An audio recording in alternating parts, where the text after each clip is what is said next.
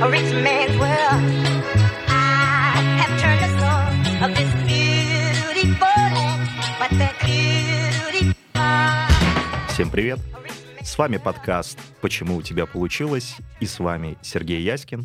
И Илюха Френклах. Привет, А, привет. Всем привет. Сегодня у нас в гостях мой старый друг, HR-директор компании Яндекс.Гоу по России СНГ, один из самых э, коммуникабельных людей, которых я знаю в этом мире.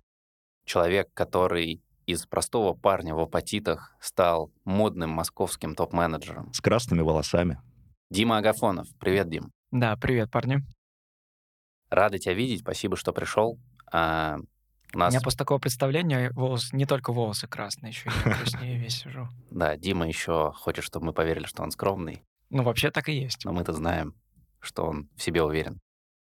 Да, Дим, э, у нас подкаст сосредоточен исключительно на тебе, на твоей истории, поэтому для первой рубрики мы тебя попросим настолько подробно, насколько ты хочешь, рассказать о своем пути с фокусом на карьеру. Ты можешь начать хоть с детского сада, можешь с универа. Интересуют именно те вещи, которые ты сам считаешь значимыми. Хорошо.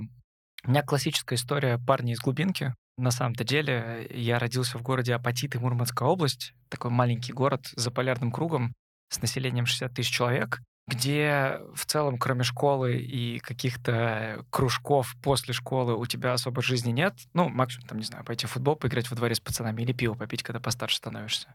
Семья, в которой мама очень хотела э, детей золотых медалистов. У меня большая семья, у нас пятеро детей в семье. Ого. А, да.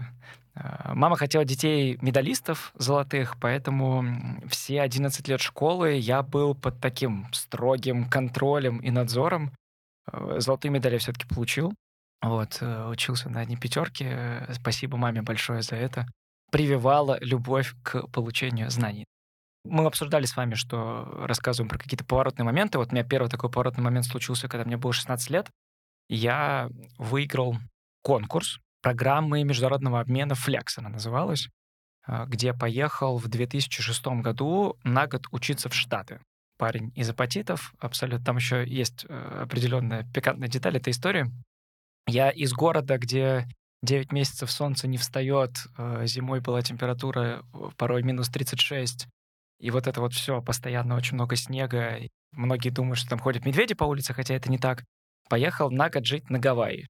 Вот, ну, мне, мне просто повезло, э, там рандомное было распределение э, студентов. И я поехал жить и учиться на Гавайи, где, собственно, понял- Ненавижу тебя. да, многие так говорят. Спасибо. А, Где понял, во-первых, что английский язык, который я думал, я знаю хорошо, я не знаю вообще, но это нормальная абсолютно практика для людей, которые выезжают там за границу э, в школьном возрасте.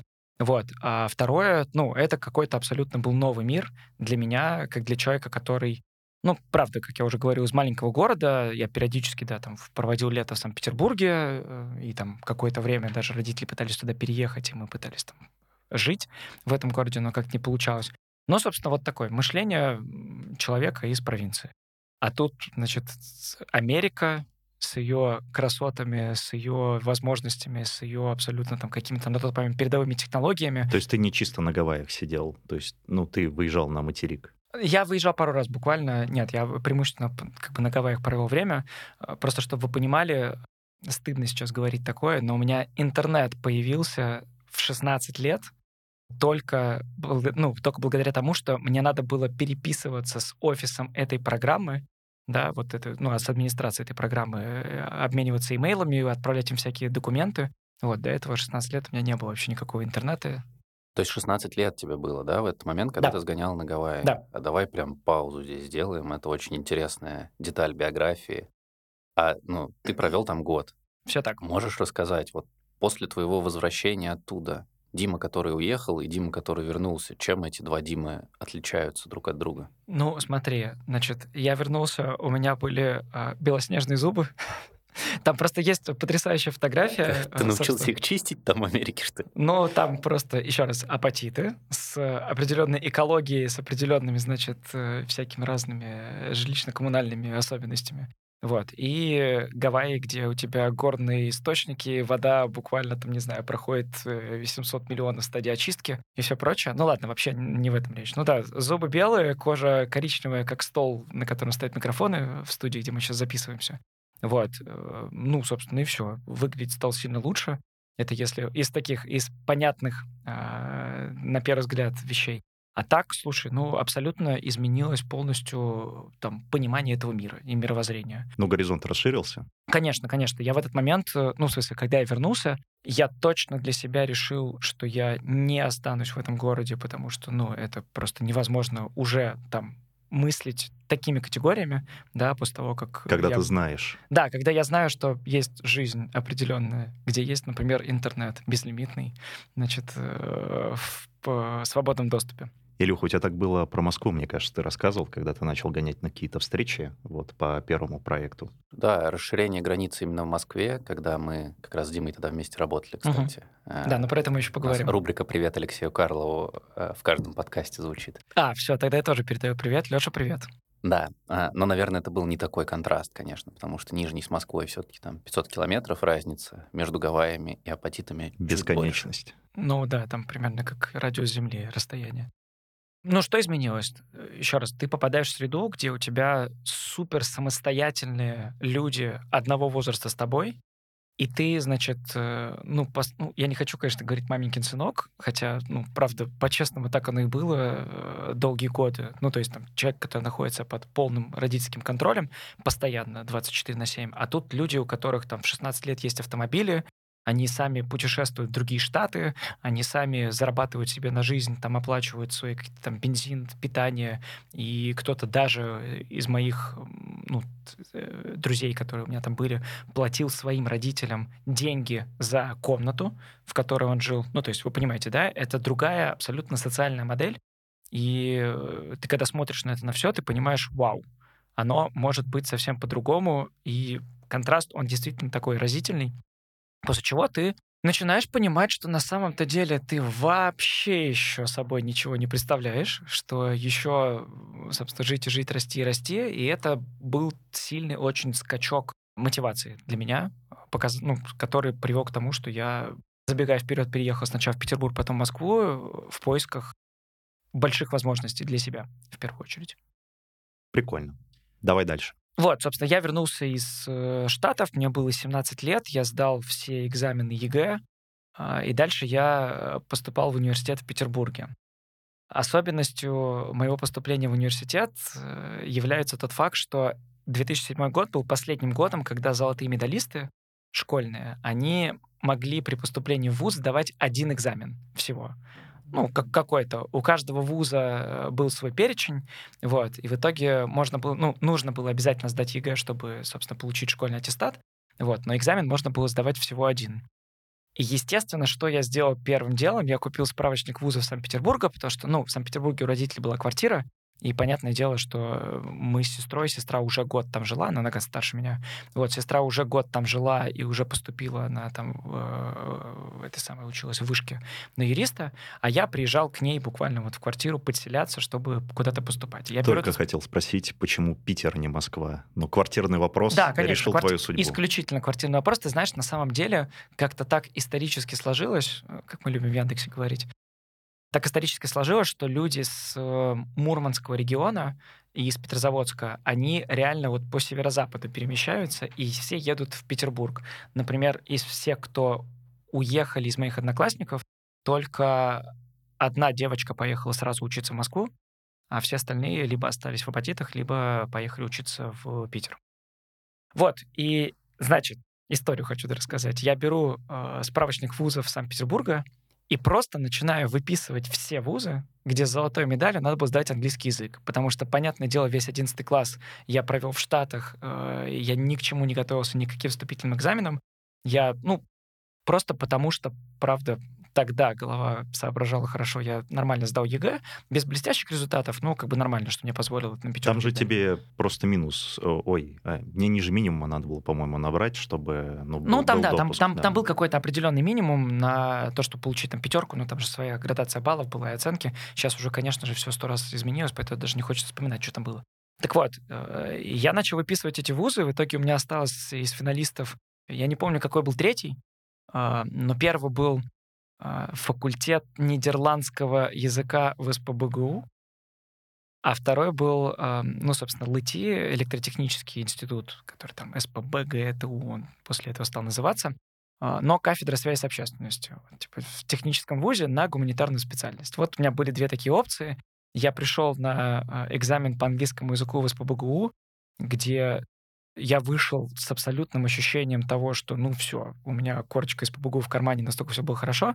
Выхожу, а у меня там, типа, трояк стоит оценка, и я не прохожу. Ну, это балл непроходной. Вот. И я долго пытался понять, что же было не так, потому что я, ну, я только вернулся из Штатов. Конечно, я абсолютно fluently разговаривал на английском языке, а там был именно устный экзамен.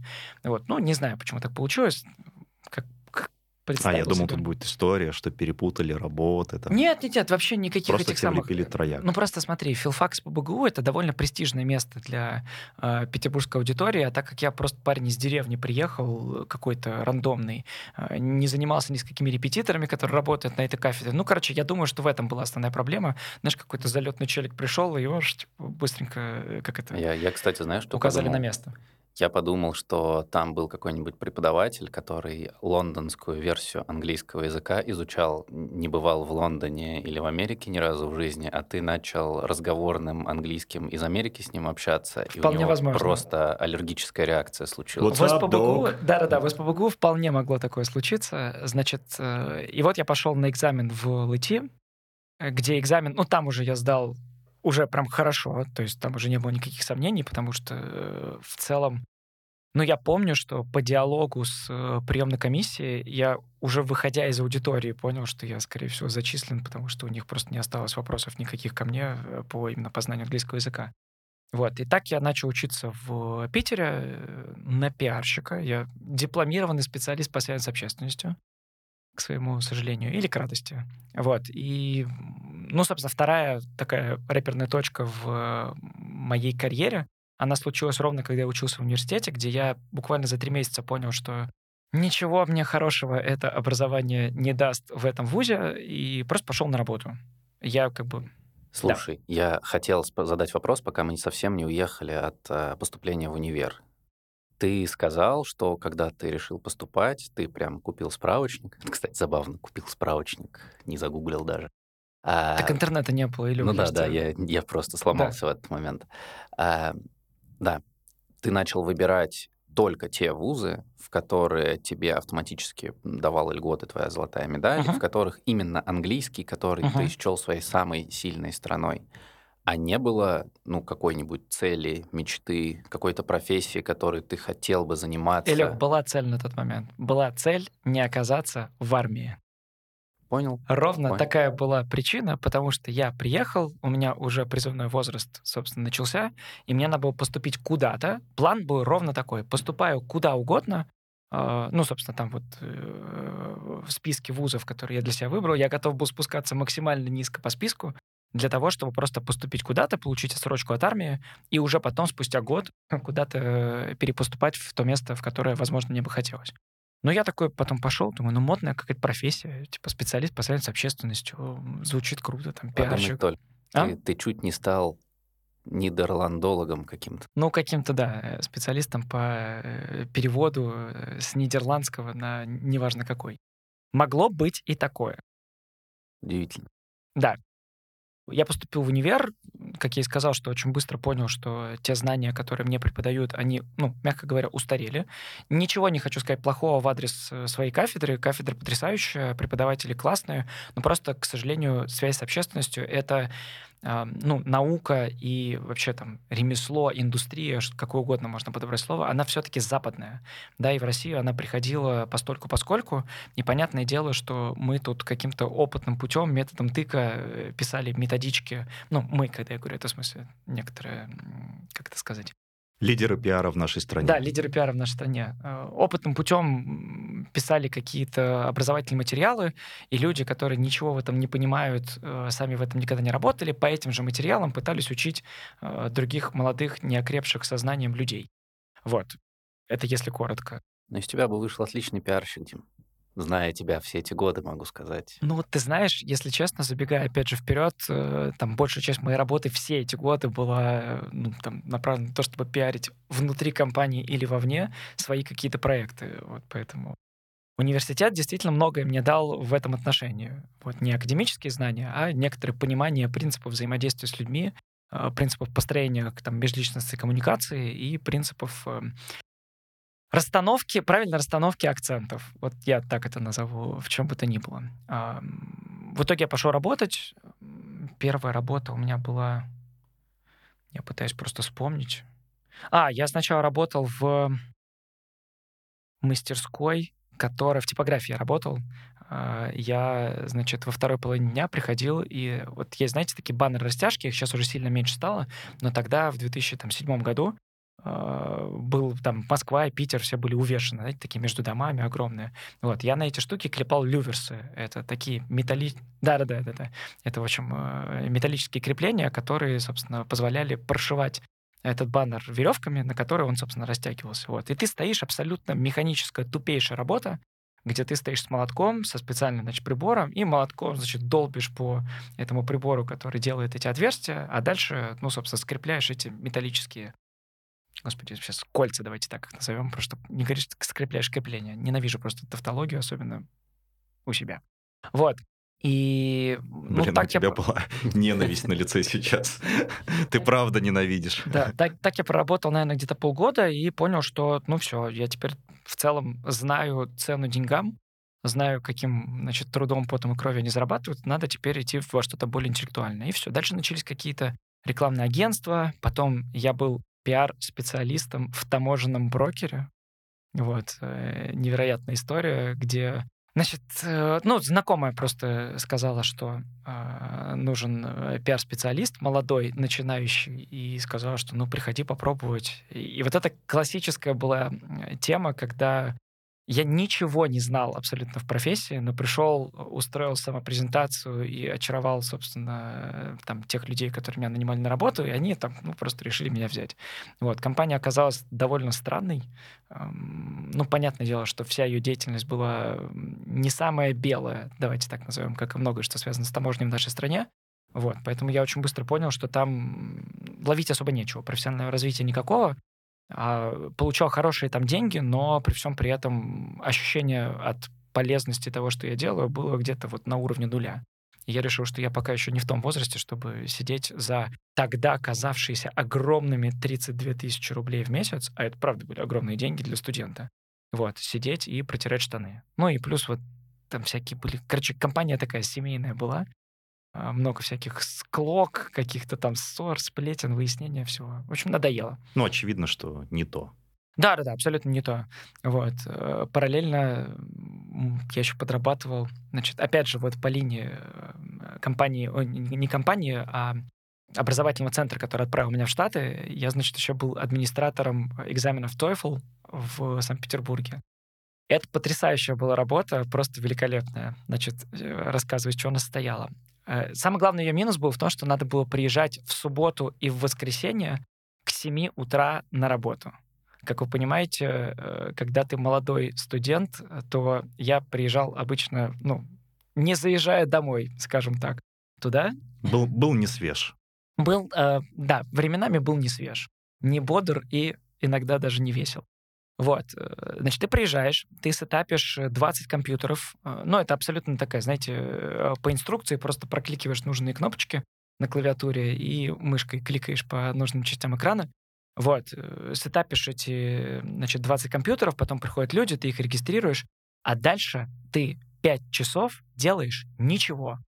Люди пишут экзамен, ты переоди... Ну, ты должен, конечно, ходить и смотреть, чтобы они не списывали, но там невозможно списать, потому что ты заходишь, у тебя ничего нет на экзамене TOEFL невозможно как бы принести с собой шпаргалку, если это не учебник. Вот. Сидишь, делаешь ничего. Я сидел, смотрел фильмы, я сидел там, не знаю, делал какие-то домашки из универа, спал просто элементарно. Вот. Однажды, я помню, мне сделали замечание, потому что я храпел очень громко, когда уснул. Вот. И это все стоило мне, в смысле, я зарабатывал на этом 150 долларов за один экзамен. Я думал, ты скажешь тысяч рублей да, в месяц. Тоже... Нет, нет, ни хрена себе. 300 долларов за выходные я делал просто вот 1200 долларов в месяц я делал просто вот за вот этот, по сути, час работы. А, ну да, и в конце, конечно, надо И ты прибрать. совмещал, то есть, получается, раз Да, это конечно. выходные, Да, конечно, это выходные, ну и в смысле, и вот э, представляешь, ты выходишь, э, у тебя середина дня, в субботу, в воскресенье, ты уже заработал много денег, уже можно идти их там тратить, гулять. Там причем выплаты еще были каждую неделю, то есть я в воскресенье уже получал деньги и уже мог начинать, значит, на них кутить с пятницы. Короче, такая очень классная, веселая была работа. Да, мечта работяги. Да, мечта работяги и любого студента. И дальше я понял, что после вот этого таможенного брокера, что во мне проснулась предпринимательская жилка. Опа. Да. Э, Я тогда случайно познакомился с э, ребятами на одной из пиар-тусовок, а, ну, каких там профессиональных, э, студенческих, и мы решили, значит, открыть агентство. Вот, мне было 19 лет, и мы решили открыть агентство, которое мы очень долго придумали. Ну, как, это, знаете, самое главное — придумать название, там, не знаю, миссию, какие-то ценности написать. Ну, вместо того, чтобы работать, херней какой-то маялись. Вот, э, значит, мы открыли агентство офлайн рекламы на самом-то деле. То есть, как называлось? Последняя итерация названия это было название инсомния. Да, значит, э, где у нас логотип, который мы нарисовали, это был такой глаз, значит, э, ну, вечно открытый. В общем, сейчас с большой улыбкой это вспоминаю, насколько это все было нелепо. В Нижнем же был клуб, по-моему, такой «Бессонница». Да, слушай, Да. мне кажется, в каждом городе есть что-то связанное с этим названием. Вот. Но я помню, что у нас прям несколько листов бумаги мелким почерком было исписано названиями, которые мы, значит, из которых мы выбирали. Ну, еще раз, мы изначально не работать там планировали, а просто по фану мы открыли агентство. Но все было серьезно. Мы сняли офис в самом центре сняли офис. Слушай, мы на самом деле довольно неплохо зарабатывали. Опять же, из-за того, что у нас у каждого были какие-то контакты каких-то людей, с которыми мы как-то общались, вот э, темщик, да, такой вот это лексикон темщик. Вот, значит, э, мы находили разных клиентов, кому-то печатали, значит, э, полиграфию, и я тут использовал свои контакты в типографии, где мы выставляли счета на много-много-много тысяч рублей э, брендом, а я буквально за два ящика пива мне чуваки подхалтуривали ночью, когда выключались камеры, они печатали все то, что мне нужно напечатать. э, В общем, по себестоимости двух ящиков пива. И, я сам, значит, эти люверсы клепал. Вот такой эти бизнес баннеры? я ищу, Илюх. Вот. У него было конкурентное преимущество. Да, да, да, да, да. И это просто было невероятно. Это, ну, лучше этого э, был- была такая история, когда я барыжил конечным спиртом в университете. Вот, где ты его как бы покупаешь по там 450 рублей за канистру, потому что какой-то там кум, сват, брат э, работает на заводе, вот, а продавал я его всем по 5000 рублей. Вот. Ну, пятилитровый канистр по 5000 рублей, говорю, что это вообще потрясающий коньяк. Вот. э, И, в общем, э, обманывал людей. Ты, Очень, ты скотина, конечно. очень, очень стыдно мне, стыдно мне невероятно. Вот, не горжусь этим, но зарабатывал хорошо. Но Дима из прошлого очень радовался. Да, Дима из прошлого очень радовался. Нет, Дима из прошлого был э, таким, знаете, э, павлином, который мог зайти в Думскую, в бар, на Думскую, в смысле, в бар Фидель, и просто в какой-то момент сказать, можно, пожалуйста, всем настойки за мой счет. Вот. У меня, у меня были такие гусарские замашки какое-то время. Вот. Потому что просто зарабатывал, ну, правда, очень много. Э, Для студента, там, не знаю, второго-третьего курса я зарабатывал, простите, до хрена.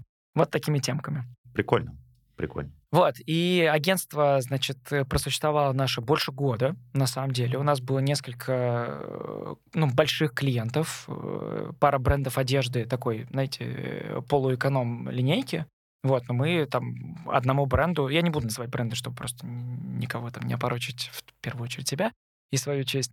Так вот, мы э, печатали очень много полиграфии, и это были очень жирные, хорошие, солидные контракты, э, которые нам позволяли на секундочку содержать штат в 10 человек. Вот. И офис в центре Питера. Прямо вот соседняя дверь с э, отелем «Каринтия». Я помню, мне очень это помогало э, значит, понтоваться на кафедре на своей, когда я приходил в очередной раз и рассказывал, почему у меня проблемы с преподавателем из-за того, что я не хожу на пары. Вот, я говорю, ну вы понимаете, я, ну, мне надо работать, мне надо содержать 10 человек, офис в центре города. Вот, и это очень подкупало всех. Значит, все считали, что э, ну, надо как-то мне... Мальчику надо пойти навстречу, потому что я параллельно очень много помогал кафедре с э, различной внеучебной деятельностью, и это был мой некоторый, как это сказать, сделка моя с э, заведующей кафедрой, чтобы особо ко мне не цеплялись по части пропусков и прогулов. Вот, а потом, э, ну, собственно, первый кризис э, случился, да, это вот там, по-моему, был десятый год, ну, какой-то вот на рынке рекламы и вообще рекламных бюджетов в Санкт-Петербурге. Я не знаю, ну, видимо, волна экономического кризиса, которая тогда ударила по бизнесам, она вот докатилась до какой-то там стадии. Рекламные бюджеты первыми режут. Да, рекламные бюджеты начали резать, и все, и мы в какой-то момент оказались без денег. Э, Параллельно там была история, где мы э, попали на недобросовестного заказчика, ну, сами идиоты, сейчас расскажу, это такая смешная история. Значит, сами идиоты не взяли предоплату, э, и провели большой ивент, открытие одного магазина, в который вложили свои деньги, вот, и нас потом просто кинули. Вот. Э, Агентство, собственно, закрылось ровно в тот день, когда я понял, что мы не, вер... ну, в смысле, не получим никак эти деньги. Мы там насобирали, набрали в долг всяких разных, э, всякие разные суммы у своих друзей, раздали зарплату людям и все, отпустили их. Вот. А мероприятие было очень веселое. Значит, э, несколько фактов. Это было открытие магазина карнавальных костюмов, значит, э, в спальном районе Санкт-Петербурга, где мы придумали э, настоящий спектакль на там, 8 часов, состоящий из разных персонажей для того, чтобы можно было продемонстрировать, собственно, товар лицом. Да? То есть мы на сцене э, торгового комплекса, где открывался этот магазин, мы выкупили, собственно, сцену на весь день и должны были сделать театральное представление, куда приглашали родителей с детьми, э, значит, там вот эти шарики. Ну, вот, вот этот классический такой маркетинг, э, значит, около десятых годов. Вот. И в ночь накануне э, открытия, то есть я помню, там было часов 11 вечера, наверное, мне позвонил чувак, который отвечал за труппу актеров, а мы наняли актеров из Тюза для того, чтобы они, собственно, играли. И сказал, что они что-то собрались на финальную репетицию и решили, что либо мы в два раза увеличиваем гонорар, либо они просто завтра не приходят. Первая забастовка в твоей жизни. Да, да, да. А это реально ночь накануне мероприятия, где я не могу позвонить заказчику и согласовать увеличение бюджета, где, ну, у меня просто нет физически денег в кармане для того, чтобы им завтра заплатить, потому что, ну, я говорил, да, мы вкладывали свои деньги. Вот, и чуваки такие, ну все, тогда мы не приходим завтра. Понятно, никакие договоры мы тоже ни с кем не подписывали, в общем, такие хорошие уроки на всю оставшуюся жизнь. И я тогда вызвонил всех своих друзей, которые хоть как-то более-менее адекватно выглядели презентабельно и умели говорить. И я собрал их ночью у себя в квартире, раздал всем листочки и сказал, это сценарий, который вы сейчас будете учить, и завтра весь день вы играете, собственно, персонажей в моем театральном шоу, а я дальше с вами как-нибудь расплачусь, рассчитаюсь, в общем, все, что хотите, потом просите. И я сам в костюме Карлсона, значит, э, с рацией в одной руке и периодически возникающим листочком со скриптом в другой, значит, отвел э, кусок этого спектакля. Все мои друзья тоже в нем э, приняли какое-то участие. И когда это вся вакханалия закончилась, я прямо в этом костюме Карлсона поехал в центр Питера. Я просто, я просто забыл, я настолько устал, что я забыл его снять. А мне никто не сказал, вот ни таксист на меня никак не посмотрел, ни, ни, ни люди, которые были вместе со мной, организаторы этого мероприятия. И я приехал, я понял, что я как абсолютно конченый вообще человек в костюме Карлсона, нахожусь около станции метро Гостиный двор, это самый центр Питера, и я не придумал ничего лучше, чем пойти вот на Думскую, и там был такой ларечек, в котором, когда у тебя было мало денег, ты выбегал из клуба, покупал алкоголь там, выпивал быстро и возвращался обратно танцевать, вот, потому что, ну, в клубе было дороже. И я купил там бутылку коньяка, открыл ее и начал просто пить прямо на скамейке. И в этот момент... А что ты хотел решить? э, Нет, я ничего не хотел шагом? решить. Я А, просто устал. Я просто А, устал, понятно. и я решил, что вот, ну, все, что я сейчас лучше, что я могу сейчас сделать, это вот расслабиться с помощью алкоголя. Я думал, это подготовка к какому-то шагу Блин, следующему. Пока, пока это похоже на э, русский сериал про бизнес в России. Сейчас это будет максимально похоже на русский сериал, потому что что в этот момент происходит? Едет машина полиции. Медленно проезжает мимо меня, видит идиота в карнавальном костюме, который распивает спиртные напитки посреди города. Весь оставшийся вечер, ночь и половина утра я провел в отделении за, опять же, распитие спиртных напитков, где мои друзья пытались меня вытащить под залог, не под залог. из меня вытягивали деньги невероятно, потому что угрожали тем, что это будет занесение в личное дело и так далее. Они просто не знали, что меня таким уже не напугаешь. Вот. А, в итоге, да, в итоге я вот э, много-много часов там просидел. Но не самый приятный опыт моей жизни, честно скажу. Вот, э, вышел оттуда, и вот на этом моя предпринимательская деятельность э, на какой-то момент, значит, закончилась. Дальше я пошел работать в технопарк Ингрия. Это такой аналог Сколково, только в Санкт-Петербурге. Компания, которая в том числе на государственный бюджет, ну, по целевой программе и на частные деньги занималась развитием стартапов.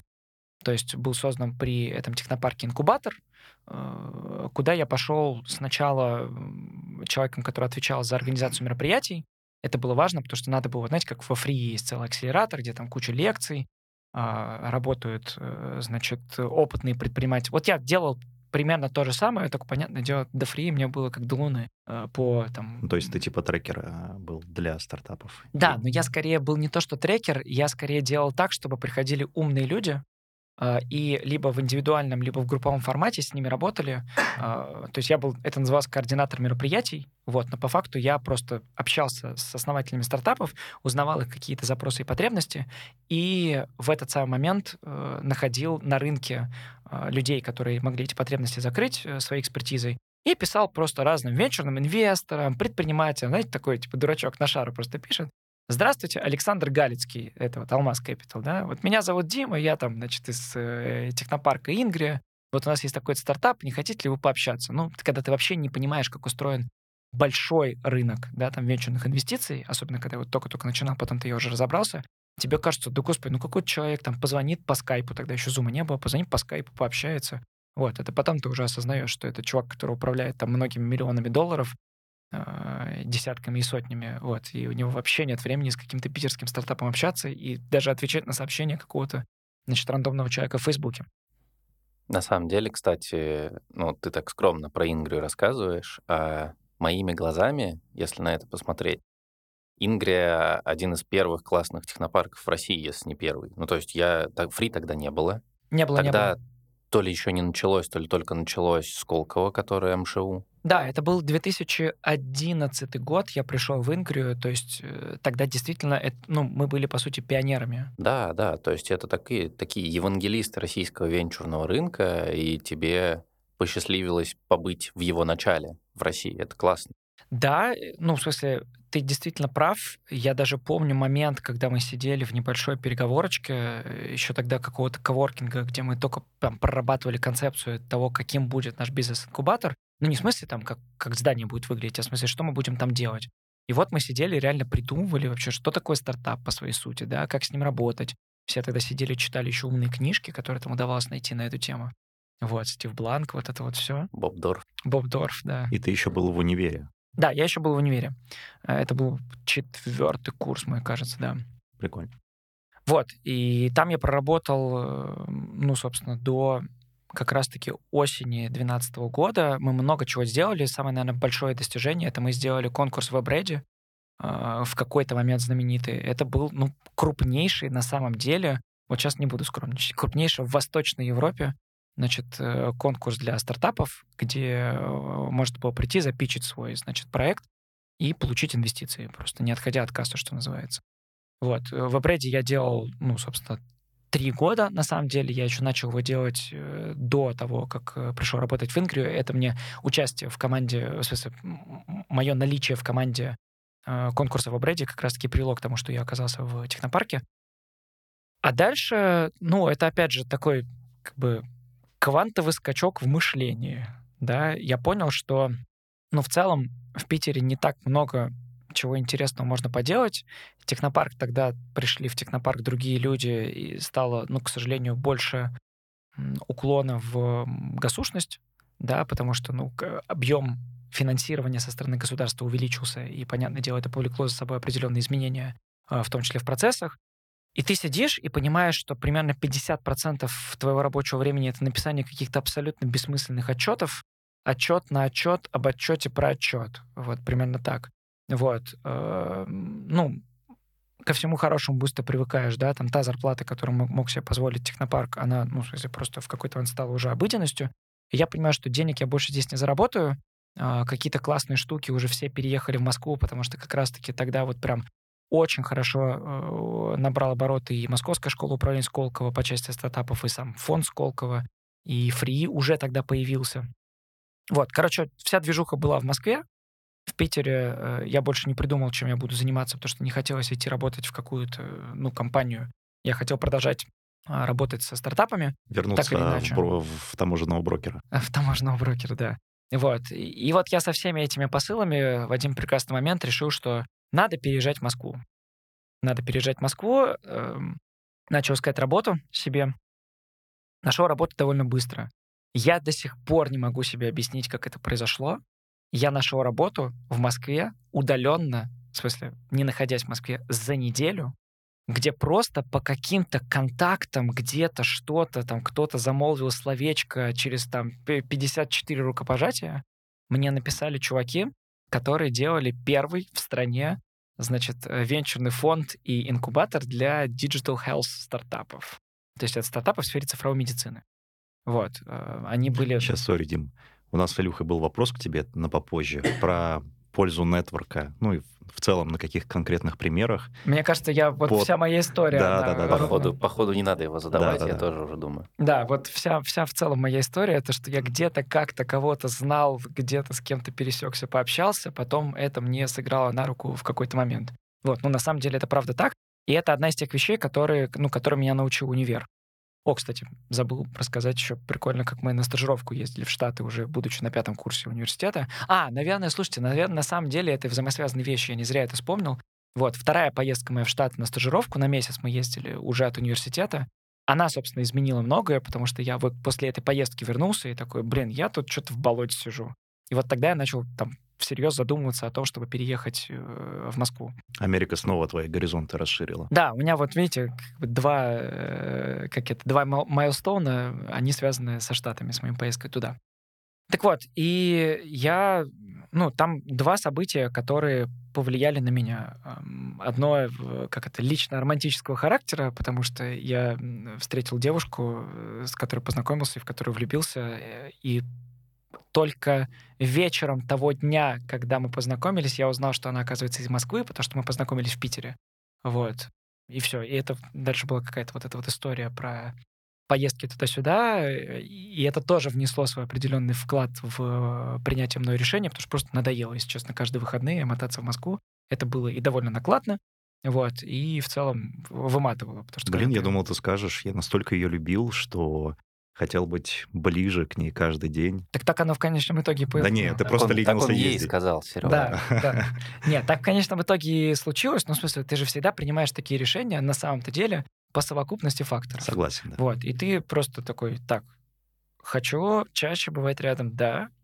Не хочу в выходные мотаться, вот эти ночные поезда просто надоели уже невероятно. Тоже да. А Сапсанов не было на тот момент. Сапсаны были, но они были А. очень дорогие. А. Ну и плюс сапсаны, это всегда тебя ограничивает по времени. Ты всегда должен в 7 вечера уже выехать. А когда ты видишься с человеком раз в неделю и проводишь как бы всего одни выходные, да, и то там, ну, у нее тоже были какие-то дела, когда она не могла проводить со мной время, и я просто слонялся по Москве. Так вот, эм, значит, Сапсан, он вот эти 4 часа, они очень сильно отрезают тебе количество времени, проводимого вместе. Поэтому ночные поезда, которые уезжают там после полуночи, ты приезжаешь в центр Питера, а, дальше едешь на работу. Там у нас, слава богу, в офисе была душевая. Это было очень приятно. Вот, можно было пойти, принять душ после поезда, и все, и начать работать. А Как инкубатор назывался? Ингрия также. Бизнес-инкубатор Ингрия. Технопарк Ингрия, бизнес-инкубатор Ингрия. Не, подожди, Digital Health в Москве. А, этот, э, ну, в смысле, ты забег... ну, в смысле, ты уже к этой части, к. MedX Point он назывался.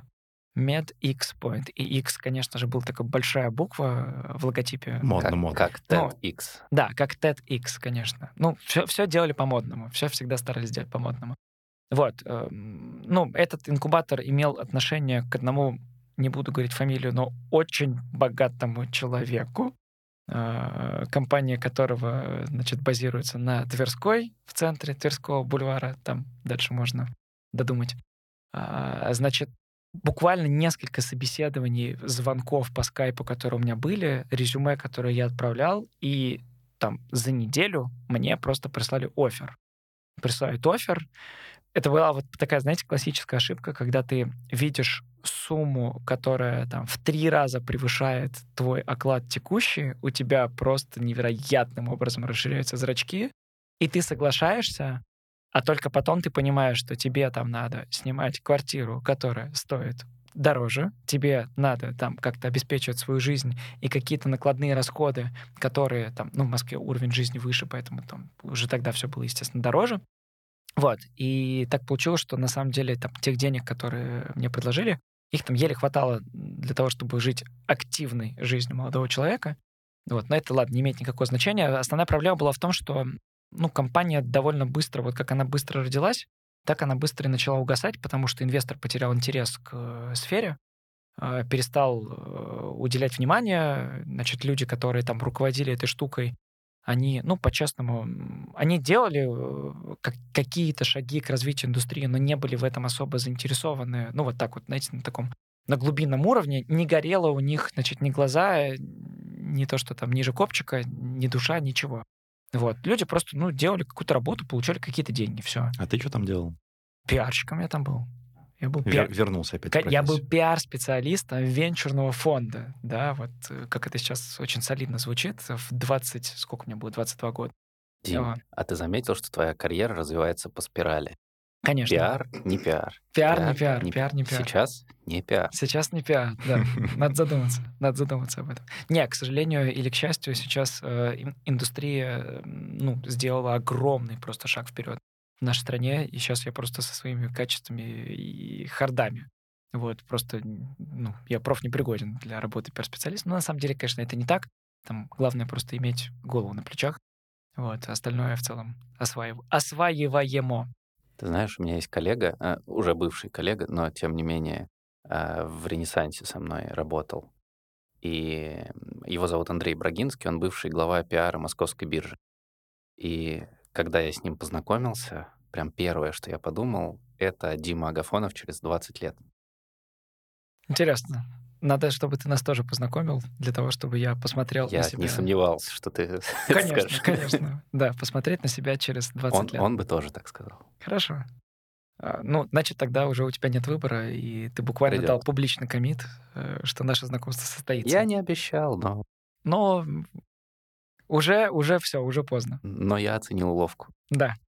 Значит, эм, ну, там я проработал полгода, э, довольно такие стрессовые. Ну, знаете, когда ты приезжаешь, э, у меня в Москве, кроме, вот, собственно, девушки, из-за которой я переехал в том числе, не было никого из друзей вообще. То есть просто ноль человек, которых я знал. Там была какая-то одноклассница моя, с которой мы, вот, собственно, с выпускного не общались, и не было какого-то желания. И вот ты один э, в городе, который ты не знаешь, я до этого был в Москве за всю свою жизнь два раза. Один из них, когда мне было пять лет. Вот, значит, в городе, который я не знал, в городе, в котором у меня нет друзей, в городе, в котором у меня, ну, работа довольно сомнительная, вот сейчас уже оглядываясь назад, не обижая никого из моих, э, значит, прошлых коллег, там скорее сам, ну, как бы суть того, чем мы занимались, а, она была странная сама по себе, потому что в 2012 году Россия просто не была готова к цифровой медицине. Это просто было абсурдом придумывать, там, не знаю, знаете, как это, э, цифровая медицинская карта, э, не знаю, всякие трекеры, э, значит, глюкозы в крови, ну, тогда, да, там модные, которые там с мобильными приложениями связывались. Вот, это спустя уже там 5, 6, 7 лет это все стало некоторой обыденностью с развитием именно технологий. Но мы просто, ну, я люблю говорить, что мы просто опередили свое время. Немножечко, значит, забежали вперед. Ну, правильное позиционирование, да, вся, вся работа, она... Да, Мы, кстати, заключается- м, когда Санек Подмарев у нас был, мы рассказывали, у нас примерно в это же время была идея стартапа. Ну, такой. э, Он, он не родился в итоге, был такой эмбрион. А Мы хотели делать э, трекер для измерения пульса плода и беременной женщины. Вот, вот, вот буквально таких штук мы Слава богу. перелопачивали. Слава богу, мы не были еще знакомы. Попали бы в ваш бизнес-инкубатор. Но, с другой стороны, получили бы денег, попробовали бы что-то сделать на самом деле. Не, правда, слушай, я не хочу, чтобы это сейчас выглядело так, как будто я тут э, поливаю чем угодно, э, значит, то, чем я занимался. Нет, мы действительно, у нас было несколько э, стартапов, которые, правда, э, развивались тогда, я не знаю их судьбу сейчас, вот, и, и трекеры здоровья, и, и что только не было. Вот. И я так понимаю, что проект цифровой медицинской карты, который, по-моему, сейчас есть, то, чем мы тогда занимались, это был некоторый прародитель, да, своего рода того, что есть э, сегодня у нас. Короче, не бесполезная штука, просто правда опередившая свое время. И вот зима, к тому же еще, знаете, это всегда депрессивное такое время года, и особенно вот ну, в наших широтах. И как-то вот все привело меня к тому, что я понял, надо что-то менять. Вот. И я, если честно, вообще не помню, как я познакомился с Алексеем Карловым, которому мы передавали уже привет. Вот. Но, эм, собственно, Алексей способствовал тому, что мы познакомились с Илюхой. И тогда, да, ну тогда вот, собственно, я не буду останавливаться на этой главе, потому что вы, наверное, уже сто раз обсудили. Кстати, ну, на самом деле нет, а, но ты можешь так, свою перспективу кратенько. Да нет, слушай, очень крутая глава, да, в моей жизни, потому что и много людей познакомился, ну, со многими людьми познакомился, и навыки новые приобрел, ну, в смысле, диджитал-агентство. А, там можно много спорить на тему того, надо ли брендом на аутсорсе где-то, значит, а, диджитал-продвижение оказывать, там, особенно контентное, да, когда у тебя какой-то внешний подрядчик пишет от лица твоей компании о ее жизни, значит, посты и все прочее, это не так важно. Важно, что, э, ну, Леша действительно, благодаря своему потрясающему навыку заводить знакомства, работал с очень крупными, серьезными брендами, и, ну, собственно, эти все бренды стали знакомыми мне в том числе, потому что я был тем человеком, который ездил там, на переговоры с клиентами, договаривался с ними, там, согласовывал. Ну, понятное дело, там руками тоже много чего делали, именно по части диджа. Смотрю, Илюха улыбается, сидит. Много чего делали интересного. Много чего делали. Полезного и не очень.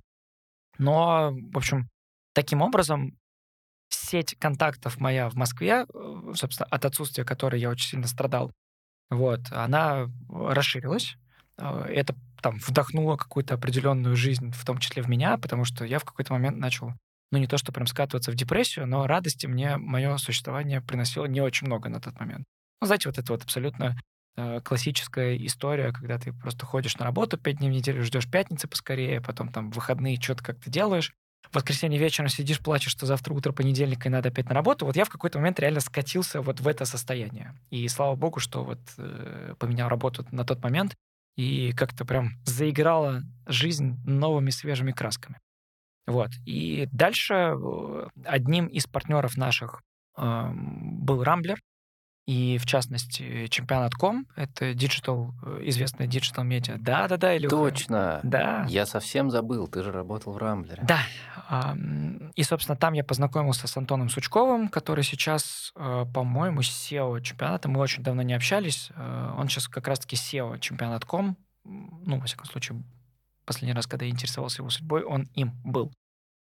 И я ушел работать в Рамблер, потому что у нас как-то там не заладились в какой-то момент отношения с э, Лешей, взгляды на развитие вот, собственно, этого агентства, этого бизнеса разошлись. И я пошел работать в Рамблер. Э, это был такой интересный эксперимент в моей жизни, потому что я в несколько раз упал в доходах. Ну, Рамблер — это, по сути, медиа. Да, в медиа нет высоких зарплат, я туда пошел работать за возможность скорее поработать в крупной компании, да, потому что до этого это были какие-то, ну, ноунеймы, давайте будем честны, а тут Рамблер, какой холдинг огромный. Вот, потом я, ну, исторически очень люблю спорт и футбол в частности. Э, с пяти лет э, увлекающим э, папа, собственно, пристрастил меня к нему. А там была, по сути, возможность прям вот с этой индустрией очень плотно поработать, а, всех тех людей, которых я, значит, там читал на ресурсах и смотрел по телевизору, собственно, увидеть вживую и, там, не знаю, здороваться с ними за руку. Но тогда мне казалось, что это прикольно и круто. Ну, в смысле, ничего там такого нет, тогда были такие интересы. Вот. И я пошел работать в Рамблер, и там, ну, собственно, полгода проработал, потому что, ну, не зашло. Вот честно, не зашло. Было круто, Опять же, я вот э, посмотрел, как я уже сказал, на индустрию, которая мне какое-то время было интересно, вот, но в какой-то момент все же э, и денежный фактор, и фактор того, что это большая корпорация э, со своими правилами игры э, повлияла ну, вот на меня как-то и на мое отношение ко всему происходящему. Вот, и я решил оттуда уйти. Кстати, сложно, наверное, из гусара, который в no-name бренде может принимать важные решения, перейти конечно, в большую конечно. структуру, где ты В большую структуру, никто. где ты никто, конечно. Ровно так и было. Ты, типа, ходишь, каждую запятую согласуешь, э, тебе могут в любой момент прийти и сказать, что все, что ты там полгода готовил, например, как проект, все, закрывается. Разное было за эти полгода, вот. Но это был хороший опыт понимания того, как устроены большие организации внутри. Вот. При этом Рамблер много мне дал э, с точки зрения там, понимания карьерного вектора, понимания того, как надо выстраивать именно свою долгосрочную карьеру в компании. Вот. И я познакомился с большим количеством классных, интересных людей. То есть у меня абсолютно ноль вопросов к Рамблеру. А, скорее, это вопрос того, ну, что я, возможно, не реализовал там свой потенциал, а, возможно, и не должен был там что-то реализовывать. Вот, э, в общем, случилось, что случилось. Я из Минутка ушел. фатализма. Да. А дальше э, интересная история, да, это опять же про майлстоуны. А дальше вот сеть контактов, собственно, я знал Илюху тогда. Илюха на тот момент работал уже продуктом в Яндекс Такси. И мне надо было принимать решение, куда двигаться дальше из Рамблера, и у меня было там, по сути, два оффера финалиста в моем конкурсе офферов Дмитрия Агафонова. Значит, э, я должен был выбирать между компанией э, Adidas, да, как правильно говорить на самом деле, где мне предлагали значит, э, роль руководителя э, диджитал-маркетинга на территории России и СНГ, на секундочку. Wow. Это, опять же, для меня, знаете, вот для меня всегда было это все загадкой, потому что, видимо, какая-то, не знаю, там, низкая самооценка или э, комплекс самозванца, а, потому что я такой рассуждаю, блин, чувак, тебе там 20, сколько мне было, наверное, 24, да, 24, 25, 25. Мне только исполнилось 25 лет, точно. И мне предлагают роль, типа, руководителя диджитал там, маркетинга на территории России, СНГ. Ну, это там количество слов-то уже в должности огромное, вот, плюс это Adidas, огромная корпорация, я такой, там чуваки явно что-то напутали и вот, ну, не, не того приглашают. Вот. Это с одной стороны. А с другой стороны, эм, ну, Илюха мне в какой-то момент сказал, да попробуй в этот самый, в Яндекс. Там коллега моя ищет маркетолога себе в команду. Вот. И я тогда э, нашел тестовое задание на вакансию, написал 9 страниц А4 тестового задания. Вот. Илюха мне помогал его, значит, критиковал, э, указывал на какие-то слабости. Я помню очень хорошо э, вечер, когда мы сидели, он такой говорит, ну, здесь полное дерьмо, здесь чуть меньше дерьмо, здесь я бы вообще такое не писал. Ну, примерно в таком ключе. А здесь хорошо. Нет, ну, такого да. не было. Нет, такого не было, да. В общем, в итоге 9 страниц я написал, отправил, и, значит, сижу, жду. Жду, жду. Ну, продолжаю работать в Рамбле, жду, жду. Мне, значит, э, из Adidas э, ребята там, ну, чё как, пора принимать решение, офер-то как бы выкачан. Вот, и я Илюху начинаю пинговать. Говорю, Илюха, что там, что там, что там, что там, что там? В итоге выяснилось, что просто руки не дошли до моего тестового задания. Я уже практически вот был на грани того, чтобы, ну, думаю, ну ладно, ну не, не получилось с Яндексом, не получилось. Long story short, оказался я в Яндексе, значит, в марте 2015 года. И это, ну, пожалуй, на данный момент с карьерной точки зрения лучшее, что со мной происходило вообще ever. И сразу вопрос. Да. Тебе, с одной стороны, предлагали руководящую позицию да. в крупной компании. Угу. Adidas. Да. Я скажу так. Да, по-русски. По-русски. По-русски. И с другой стороны, позиция в Яндекс Такси, которая на тот момент просто не была, да. кажется, чем-то огромным, как сейчас. Ну, то есть... Да, просто маркетолог. И я помню тогда, э, ну, это сейчас э, пафосная красивая история. Значит, э, я помню, я тогда разговаривал с Гайдаром Магдануровым, который сейчас э, какой-то большой VP в Акронисе. Он просто, у него фантастическая карьера. Я не знаю, он сейчас просто, возможно, отвечает за Акронис, не так важно. И я когда спрашивал совета, как старшего товарища, что мне делать, собственно, какой выбор в пользу чего мне делать, он такой, Дим, ну представь, что ты всю свою оставшуюся жизнь вместо того, чтобы заниматься технологиями, продаешь кроссовки. И эта фраза, она вот просто была геймченджером в моем вот понимании, да, и вот есть, конечно, там... Э, красиво, красиво. Да-да-да, есть вот э, книжка «Продавец обуви», да, там, Фила Найта, и вот можно там говорить, что, типа, Дим, ну, что ты выпендриваешься, сидишь, там Nike и Adidas — это огромные э, компании с капитализацией просто сумасшедшей, а ты, типа, продавать кроссовки. Но тогда на меня это очень сильно повлияло, и он говорит, конечно, я бы тебе рекомендовал идти в Яндекс, потому что ты будешь соприкасаться с лучшими в России умами э, в технологическом бизнесе, в технологическом мире. Вот. Ну, совет про будущее. Выбрать будущее, а не Да, выбрать будущее. Да, потому что условия, естественно, радикально отличались. И понятное дело, как и любой мальчик, который хочет там чего-то добиваться, э, манила сумма в контракте, да, которую мне предлагали, вот, и должность, и позиция. Ну, короче, вот эго прям чесалось невероятно в этот момент. А у меня с этим есть определенные а, значит, сложности э, с точки зрения там, моих амбиций. Но я все-таки послушал взрослого умного человека и э, пошел работать в Яндекс. И это просто разделило мою жизнь на до и после. В Яндексе за эти годы я успел поработать и маркетологом, и бездевом, и немножко продажами занимался, и, значит, коммерческие спецпроекты делал, и инфраструктурные проекты. Мы там развивали такси в аэропортах, значит, в э, больницах, э, детских садах. Ну, в общем, вот делали такси доступным э, для заказа в любой точке города, по сути, делали его частью городской инфраструктуры. Вот. Потом, э, там, по стечению обстоятельств, я перешел в команду продукта. Я вот это мой первый такой большой был шифт эм, карьерный, интересный из маркетолога, ну и около маркетолога, давайте так скажем. А, я, собственно, стал работать в команде продукта. Получилось это довольно забавно. Меня однажды позвал на разговор э, CPO тогдашний Яндекс Такси Гриша Дергачев, который сказал мне, что менеджер, который в его команде вел мои проекты, он очень сильно заболел и выпал на несколько месяцев вообще из работы.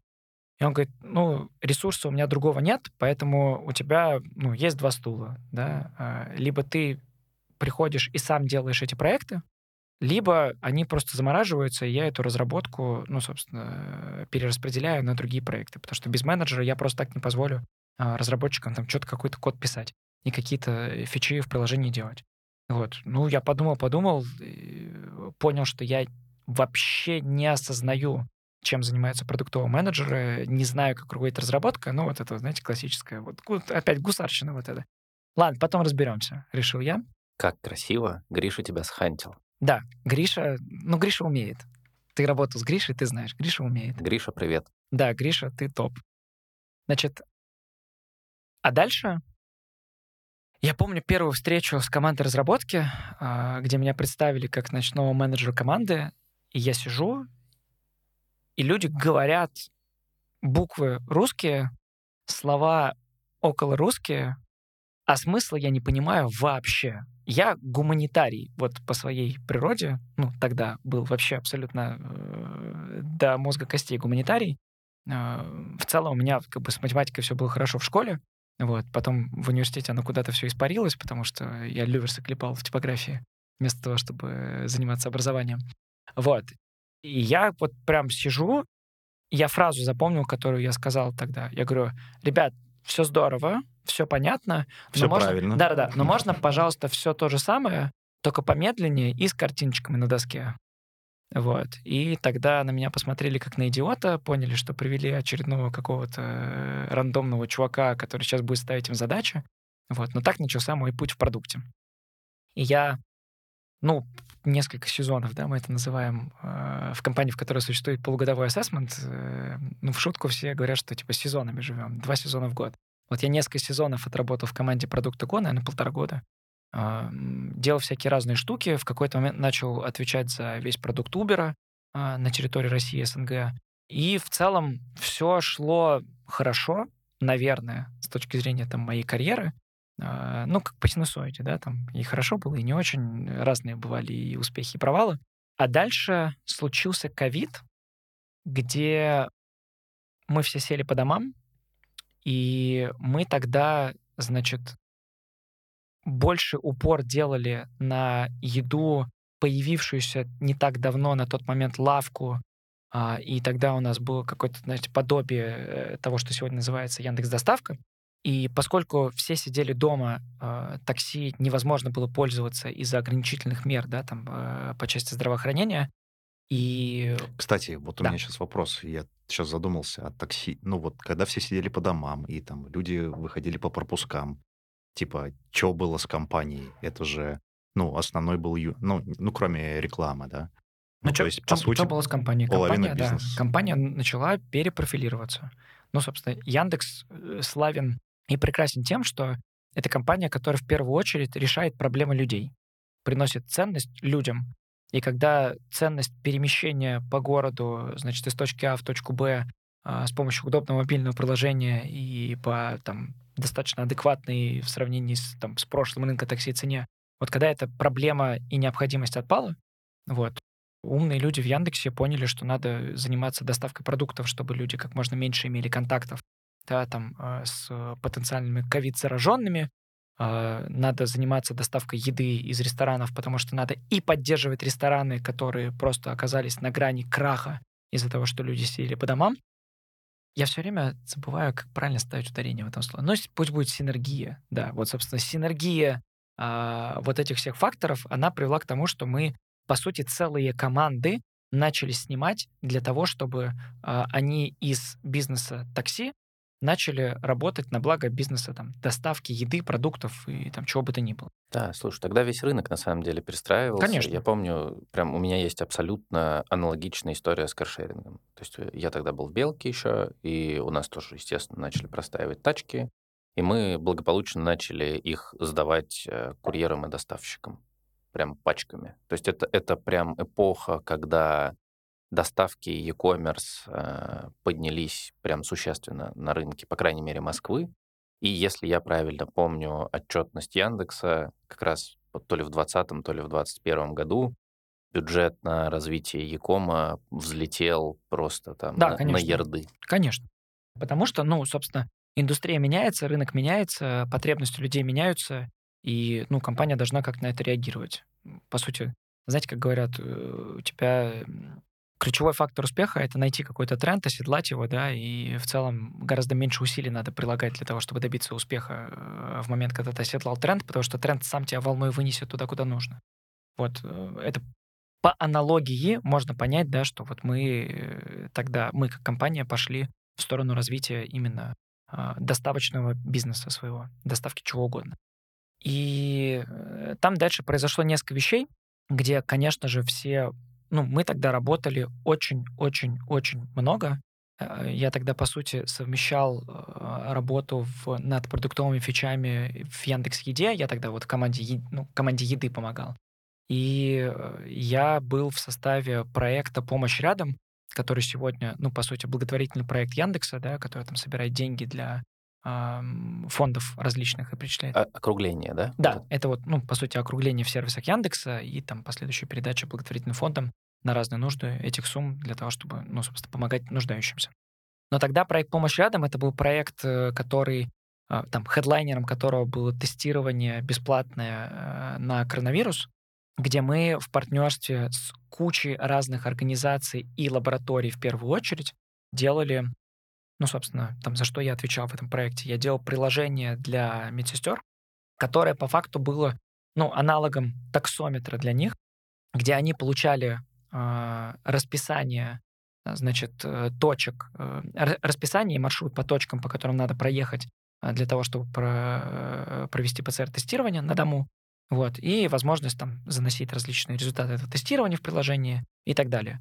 А это был коммерческий проект? Ну, Нет, то это, есть- был, это был не коммерческий проект для Яндекса, это мы Ну, делали... Я имею в виду не совместно с государственными какими-то органами, то есть это чисто к- клиники, да, это, давай это, был, скажем, это, был, это был частный проект, Мгм. да, частная инициатива компании Яндекс. Понятное дело, что она была в э, партнерстве там и с э, комитетом по здравоохранению и там со многими другими. Но ты просто не можешь э, такие проекты делать в около государственных сфер, ну, точнее, там, где государство является попечителем, давай так Короче, скажем. вас поддержали, ну, с точки зрения делать. Да нет, конечно, мы делали на самом деле фантастическое дело, крутое. В смысле, в момент, когда никто не понимал, насколько серьезная эта зараза, в момент, когда, ну, простите, но люди умирали просто тысячами, да, от ковида, а, мы помогали а, пройти тестирование на дому без лишних контактов, да, никуда не выбираясь, для того, чтобы понять, ну, по сути, заражен ты, не заражен, и там был у тебя контракт с кем, контакт и- или нет. Короче, я тогда вот отвечал за это приложение, и мы, ну, это был такой фантастический опыт в моей карьере, где мы буквально не спали 7 дней, и за 7 дней мы написали и зарелизили вот это приложение, а, сделали всю операционку в составе команды и, по сути, организовали вот этот вот процесс ПЦР-тестирования на дому. Очень у меня теплые воспоминания про этот период моей жизни, хотя было невероятно тяжело. Это, вы знаете, как слава богу, в моей жизни был человек, который с пониманием отнесся на тот момент к тому, что я буквально 22 часа сижу за компьютером, это не преувеличение. Вот. И у меня просто периодически появлялось на рабочем столе, а вот ты еще дома сидишь, да, у тебя вот это вот четыре стены, ты не можешь выйти на улицу там подышать, максимум высунуться в окно и так далее. У меня в какой-то момент просто появлялась тарелка с едой и исчезала после того, как я ее ел. Появлялась там периодически чашка кофе и исчезала, и новая, значит, приходила. И я вот в таком вот режиме э, абсолютного, абсолютной выключенности э, из там, реальности происходящего просто сидел и делал в составе команды это приложение. Моя задача была в том, чтобы организовать работу, там, не знаю, писать ТЗ, э, ну, какие-то бизнес-процессы налаживать, да, там бизнес-требования составлять для этого. А много было куча общений со всякими лабораториями. Ну, не, не так важно, не хочу в это углубляться. Короче, мы сделали за неделю это приложение, оно работало, работало очень хорошо, и мы там много-много тысяч ПЦР-тестов сделали. Я уверен, что кому-то помогли обнаружить болезнь на ранней стадии. И хочется верить, что кому-то реально спасли жизнь, что это все было не зря. Так вот, в этот самый период э, случилось несколько вещей. Первое, у меня, ну, наверное, случилось какое-то там выгорание, физическое переутомление, потому что в таком режиме работать долго невозможно. И плюс было очень много психологического давления э, на самого себя в первую очередь, потому что я понимал, что каждая минута моего промедления, там, не знаю, неорганизованности и какой-то прокрастинации, она, во-первых, эм, мешает э, Яндексу делать э, то, что мы планировали делать, да, там развивать доставку. Во-вторых, ну просто что, опять же, это не пустые слова, что там умирают люди, да, которые там, ну, собственно, нуждаются в том, что ты делаешь. Вот. Э, дальше физическая, да, я уже говорил, это утомленность вообще тотальная. И, ну, я не буду вдаваться в детали, но, в общем, когда я вернулся с проекта «Помощь рядом» в там, основную часть там, бизнеса Яндекса и продолжил заниматься едой, был момент, когда я по запарке, на самом деле, просто по запарке, по глупости, э, по неопытности и по многим еще факторам, я для того, чтобы проверить фичу, э, выкатил прикол в продакшн, вот, но выкатил его на сотрудника, на одного. А дальше, э, опять же, вот по значит, по запарке, когда надо было включать нормальную версию фичи на пользователей, я неправильно там, в общем, если коротко, неправильно создал настройки для выкатки этой фичи, и вот то, что было раскатано с э, шутками, прибаутками на одного человека, оно вылилось в продакшн. Вот, и... Погоди, а что там было? Давай я потом тебе в частном порядке расскажу. Там была шутка, э, шутка хорошая. Я хочу заметить, мне правда кажется, что это была хорошая шутка. Я подтверждаю. Но она просто была про некоторую публичную персону, э, в общем, э, которая, да, значимую публичную персону. Это, так это, скажем. это очень смешно, Серег. Да, я потом за, тебе... за эфиром. На самом деле, у меня прям похожая была история. И тоже, когда я был в Яндексе, мы там очень долго смеялись с главой тестирования, когда мы тогда выкатывали фичу, по-моему, это были фуллскрин баннеры, то есть когда... Вот ровно такой же фуллскрин баннер Да, я да, да, раскатил, да, да. А вот мы, мы тогда только, только запустили, только появились приложения Яндекс, тогда такси еще, а не Го, эти баннеры. А глава тестирования очень котиков любил, и он для каждой модели телефона ставил своего котика, и потом тестил эту историю, то есть что на разных моделях показывается разный контент. И на пользователей зафигачил просто Да. на, на 100%. Все увидели котиков в течение часа. Ну, котики — это было значимо лучше того, что я выкатил в продакшн, но не суть. И серия вот этих всех событий, когда я понял, что я, я правда очень сильно накосячил и подставил компанию, а вот, ну, лейтмотив всего того, что я рассказываю про Яндекс, я не знаю, просто чувствуется ли это э, в том, что и как я говорю. Я очень люблю эту компанию. Эта компания для меня настоящая семья, и вот, ну, я там без малого 8 лет там работаю, сейчас объясню, почему я так сказал.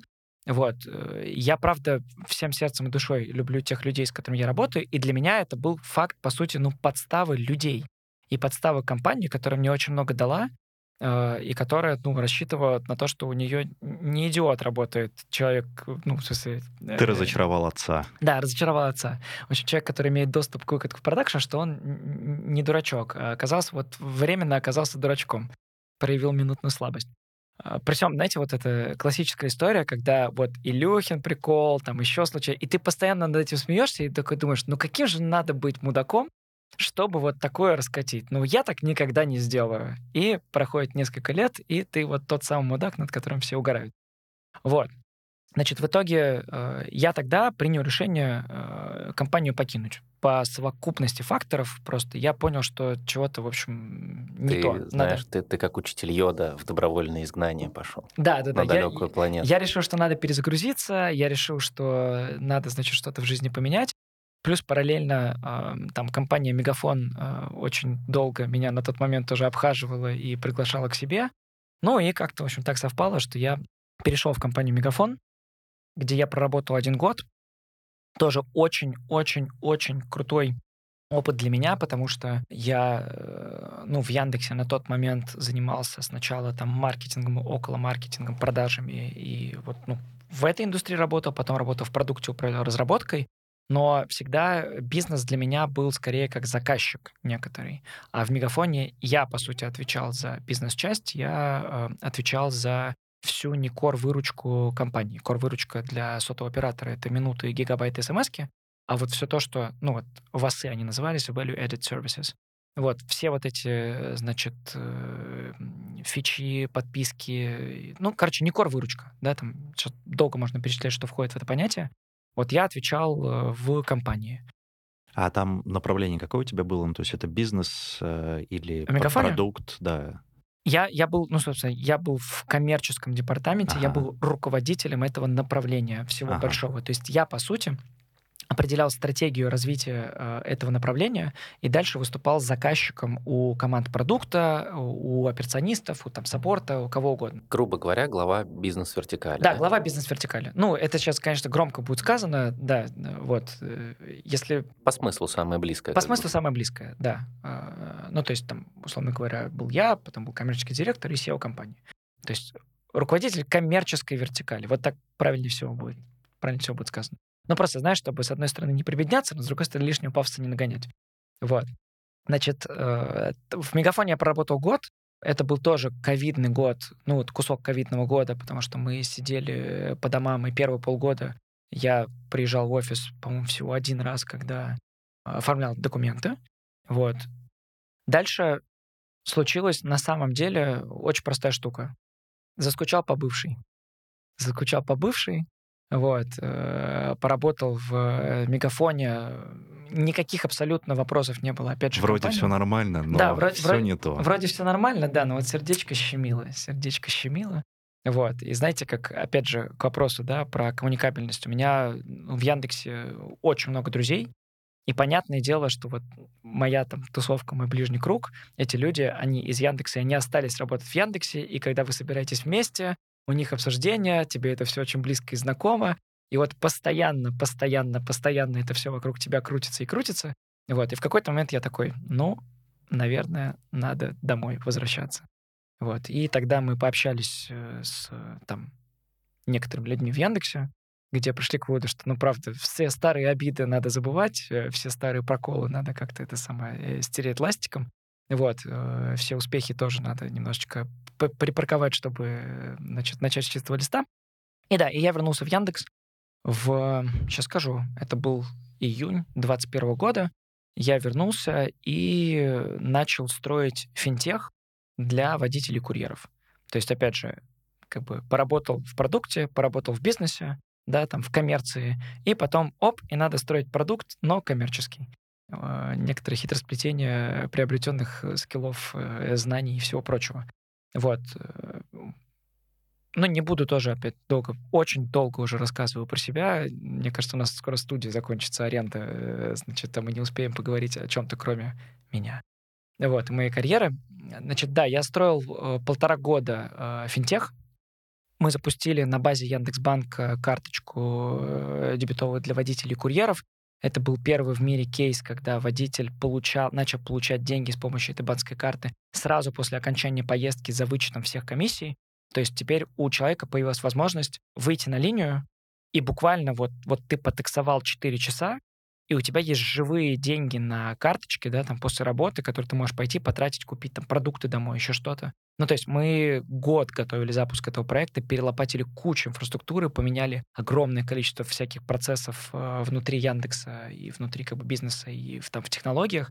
Вот, запуск состоялся, были наполеоновские планы огромные по тому, как дальше развивать это направление. А дальше следующий и последний на данный момент shift в моей карьере произошел. Знаете, я себе это объясняю так. Когда ты в компании работаешь очень долго, а я, ну, я называю свой э, поход в мегафон творческим сабатиковым. Вот. Опять же, это ни в коем случае не уничижительно, да, там какое-то отношение к компании, но просто, правда, я все это время не выключался из жизни Яндекса, да, и было ощущение, что, ну, я просто вот, ну, как-то, знаете, как это, на каникулы в деревню уехал к бабушке, вот, тебе там пишут смс друзья, вы созваниваетесь, вот, ну, ты просто у бабушки в деревне и там картошку копаешь, вместо того, чтобы там тусить в городе. Вот у меня примерно такое же ощущение, э, поэтому я и говорю, что я практически все это там, с 15 года время проработал в Яндексе. Так вот, э, когда ты долго работаешь в компании, у тебя возникает в какой-то момент такая с ней плотная связь семейная, что ты помимо того, что делаешь то, что тебе хочется, а Яндекс в этом месте, правда, уникальная компания, где каждый человек, ну, может делать то, что он хочет, и найти для себя то, что он хочет, то, что по душе. Ты еще и, ну, не отказываешь в помощи. И вот, значит, э, возник сценарий, в котором э, нам надо было сделать в одном, ну, точнее как, в одном человеке было два фокуса на бизнес России и СНГ и на бизнес Межнара, да, там с точки зрения HR, я уже там забегаю вперед, нам надо было перестроить в этом месте процессы, и наш SEO э, попросил меня, ну, собственно, пойти и возглавить HR-процессы и HR-команду, и вообще HR-направление э, в Райтехе на территории России СНГ. В Райтехе, что, ну, новое слово, которое еще не звучало сегодня, э, Райтех в Яндексе это не только такси, это еще и бизнес заправок, самокатов, драйва и еще несколько, ну, несколько стартапов, которые мы сейчас запускаем. Один из них вы могли прочитать, э, были публикации в интернете, Яндекс.Смена. Это приложение, которое позволяет, ну, короче, это приложение, которое позволяет синим воротничкам быстро найти работу а, буквально там за углом. Вот, а, вы переглянулись, потому что у вас, видимо, когда-то была такая бизнес-идея, да? Ну, ну да, конечно. Была бизнес-идея не так давно, потому что сейчас потребность высокая в синих воротничках. А еще да. я знаю одну компанию, потом, если что, покажу тебе, которая занимается чем-то похожим. Может, купить их.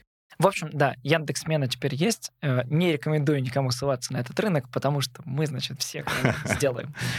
Вот, и так я спустя э, какое-то энное количество недель и даже, наверное, месяцев размышлений, я, правда, долго думал, э, ну, собственно, стал HR-директором Райтеха на территории России СНГ. Почему думал? Потому что ну, тогда прям взлетал очень хорошо мой финтех-продукт. Мы уже были готовы еще два проекта запускать, ну, и запустили это, скажем так, было мое условие э, того, что я там запущу то, к чему я готовился, собственно, год. И вот, знаете, вот это вот, э, ты вроде в бизнесе, ну, именно на стороне бизнеса, ты делаешь классный, правда, полезный продукт. Это там, ну, вещь, которая делает счастливыми там несколько сотен тысяч э, людей в этой стране, да, там водителей, курьеров. Я так несколько сотен тысяч аккуратно говорю, чтобы цифры не называть, там их больше, конечно. Вот. Значит, э, ты делаешь их счастливыми, ты даешь им, правда, значимое улучшение э, их жизни, и у тебя еще впереди кучу идей, как это развивать и как, принося пользу людям, зарабатывать деньги для компании. И тут такой HR, где ты ну, мало что понимаешь с точки зрения именно хардов, да, там, с профессиональной точки зрения.